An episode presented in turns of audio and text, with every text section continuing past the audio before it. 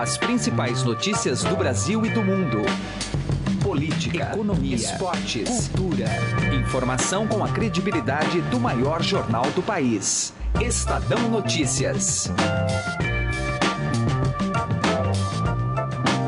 Olá, seja muito bem-vindo e muito bem-vinda ao Estadão Notícias, nosso podcast com análises, entrevistas e informações sobre os temas mais importantes do momento no Brasil e no mundo. A edição de hoje do programa analisa a maratona do Supremo Tribunal Federal dos últimos dias, com decisões que atingiram a políticos e também a Operação Lava Jato.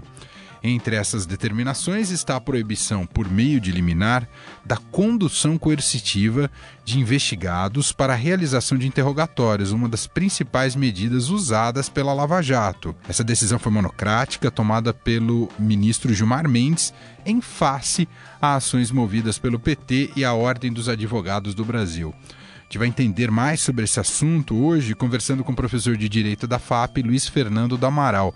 Outra decisão que mexeu com os ânimos políticos e também lá do STF, e que vamos conversar aqui neste programa, foi a determinação de prisão do deputado Paulo Maluf. A defesa de Maluf protocolou uma petição urgente com pedido de liminar na presidência do STF. Os advogados querem suspender a decisão do ministro Edson Fachin da Corte Máxima, que mandou prender o deputado.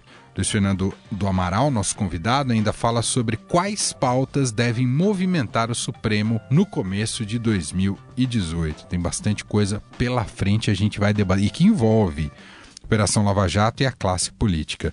Estes são alguns dos temas de hoje do Estadão Notícias que você também pode ouvir nas plataformas de streaming Deezer e Spotify. Nas duas, Basta procurar pelo nome do programa no campo de buscas e passar a acompanhar todas as nossas publicações. Na Deezer, especialmente, tem todos os podcasts do Estadão. Vale acompanhar. Para mandar o seu e-mail, o endereço é podcast@estadão.com. Ouça e participe. Estadão Notícias. Direto ao assunto. Com José Neumann e Pinto.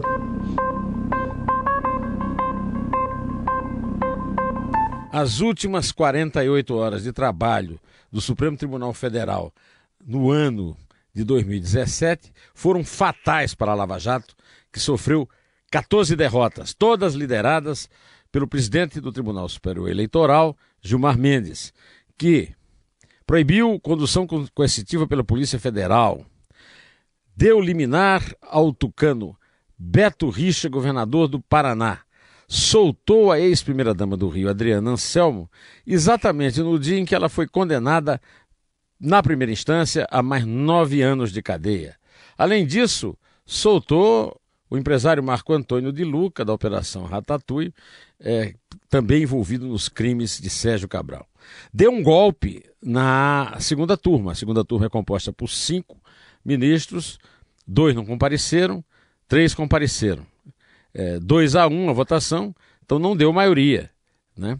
Com isso, ele conseguiu, é, é, com o voto do Dias Toffoli, liberar os parlamentares Eduardo da Fonte, é, Benedito e Arthur Lira da possibilidade de responder a processo. O Faquin conseguiu desmembrar a investigação da operação é, da, do quadrilhão do PMDB, passando os, os que estão é, sem foro para a primeira instância por 10 a 0, mas perdeu por 5 a 4, mantê-lo com Sérgio Moro e teve de transferir a investigação para Valisney de Souza Oliveira, da décima vara em Brasília. Ou seja, está muito clara qual é a posição de Gilmar Mendes em relação à corrupção no Brasil. Basta ver esses fatos e analisá-los. José Neumann e Pinto, direto ao assunto. Estadão Notícias.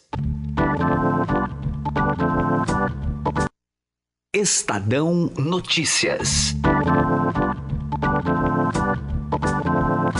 O nosso contato agora é com o professor Luiz Fernando do Amaral, professor de Direito da FAAP. A gente vai falar um pouquinho desse finalzinho de 2017 que reservou fortes mudanças e emoções aí dentro do âmbito do STF com decisões com lastro a serem considerados e analisados a partir de agora. Professor, tudo bem com o senhor? Obrigado por nos atender.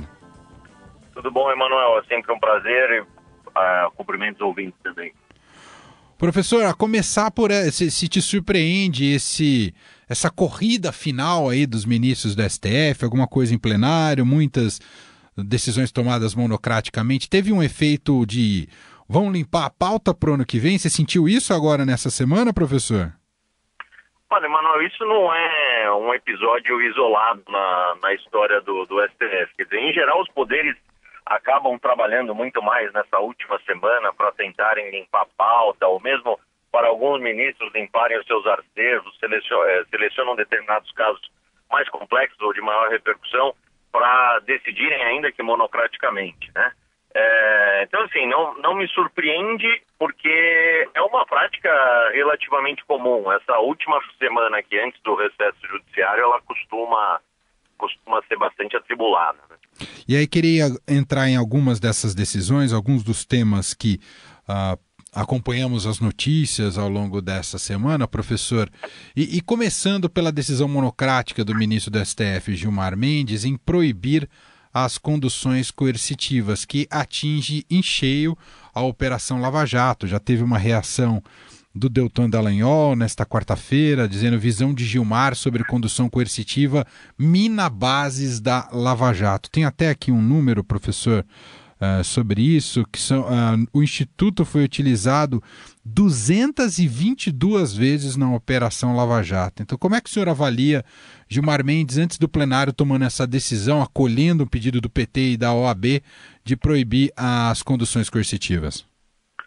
Olha, Manuel, esse é um tema delicado porque, para além de jurídico, ele resvala numa questão social, né? Quer dizer, a sociedade está esperando que esse tipo de procedimento prossiga. Eu, pessoalmente, desde o início fui contra, porque a condução coercitiva, ela se dá sempre que há negativa, né?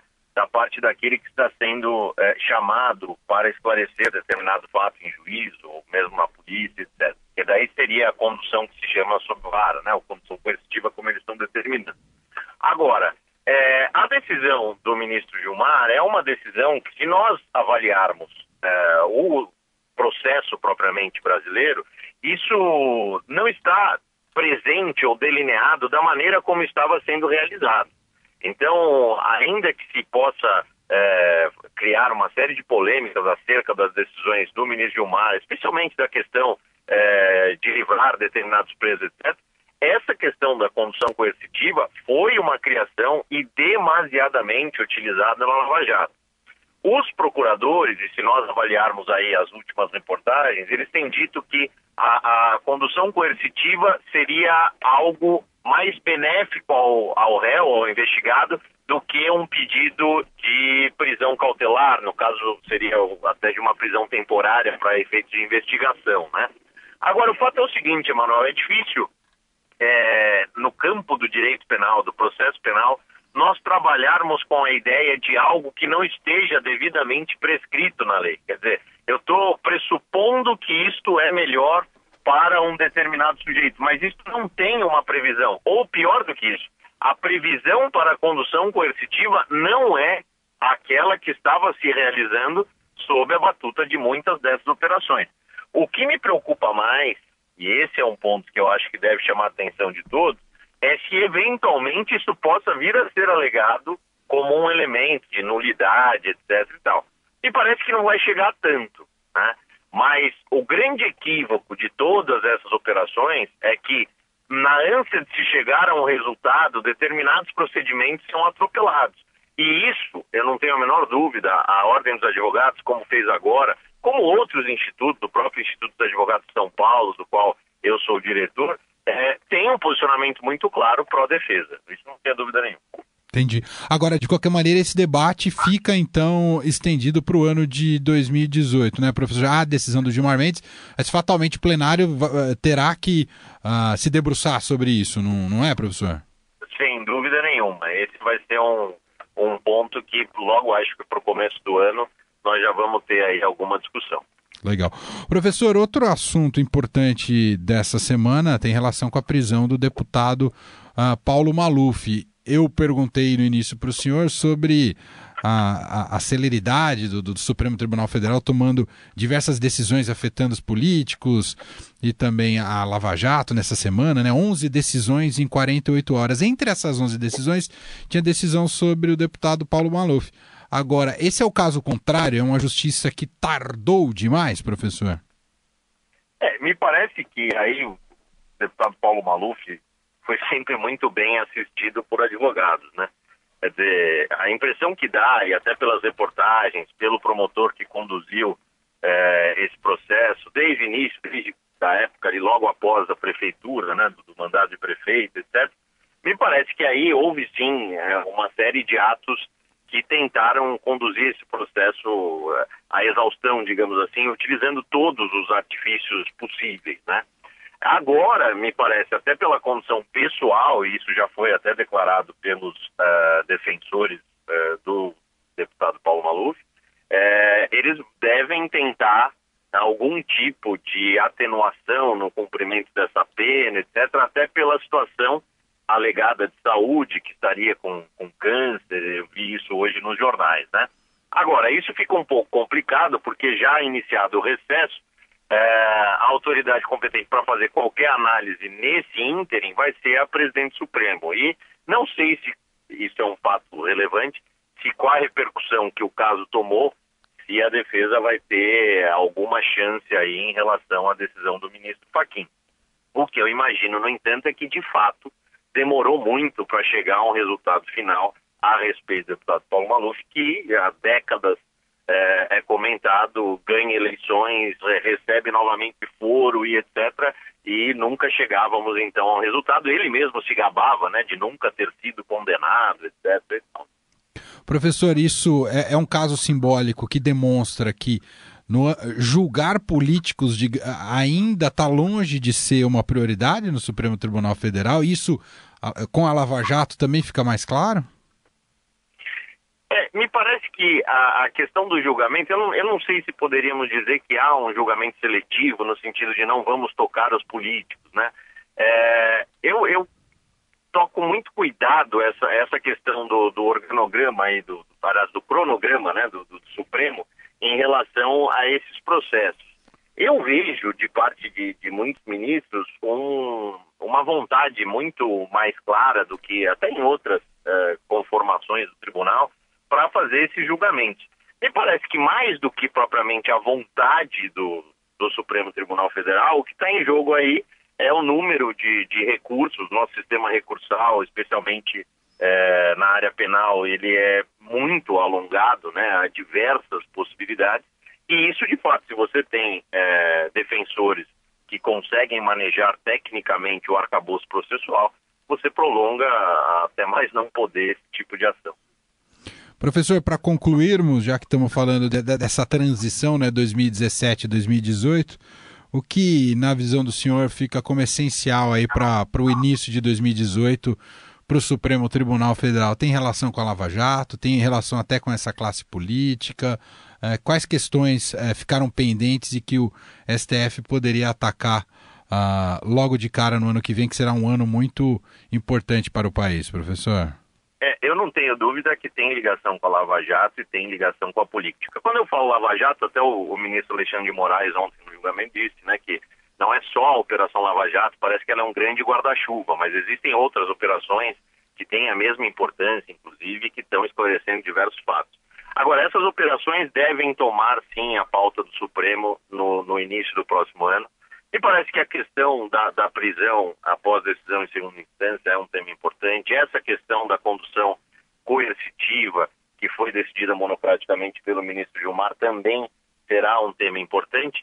E outra questão que me parece vai gerar algum tipo de, de debate, até por ser um ano eleitoral, são as questões ligadas ao registro de candidaturas, aos é, chamados ficha limpa, ficha suja, né?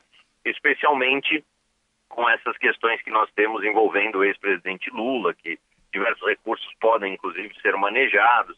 Eu acho que o, o, cenário do Supremo em 2018 ainda vai estar muito tomado por essas questões ligadas à política e ao envolvimento da política com escândalos de corrupção.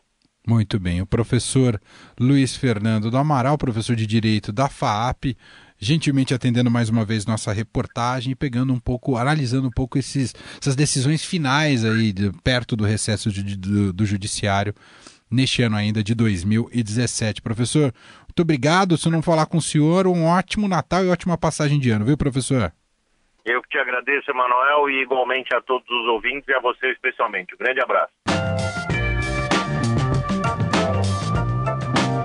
O Estadão Notícias desta quinta-feira vai ficando por aqui. Contou com a apresentação minha, Emanuel Bonfim, produção de Gustavo Lopes e montagem de Nelson Volter. O diretor de jornalismo do Grupo Estado é João Fábio Caminuto. De segunda a sexta-feira, uma nova edição deste podcast é publicada. Você tem tudo no blog Estadão Podcasts. Lembrando que agora também estamos na Deezer procure este e outros podcasts do Estadão por lá e mande seu comentário e sugestão por e-mail podcast@estadão.com. Aproveita aqui neste finalzinho deste podcast desta quinta-feira para te informar que a partir desta sexta-feira nós teremos uma série especial aqui do nosso programa do Estadão Notícias em oito capítulos dedicados a fazer um balanço de 2017 e projeções para o ano de 2018. Então começa a partir dessa sexta-feira e segue até o dia 4 de janeiro com essas edições especiais sobre 2017 e já apontando aí para 2018. Não teremos edições nos dias 25 e 1 de janeiro nos feriados, tá certo? Então aproveite e continue acompanhando aqui a nossa produção. Um abraço, uma excelente quinta-feira para você e até a próxima. Estadão Notícias.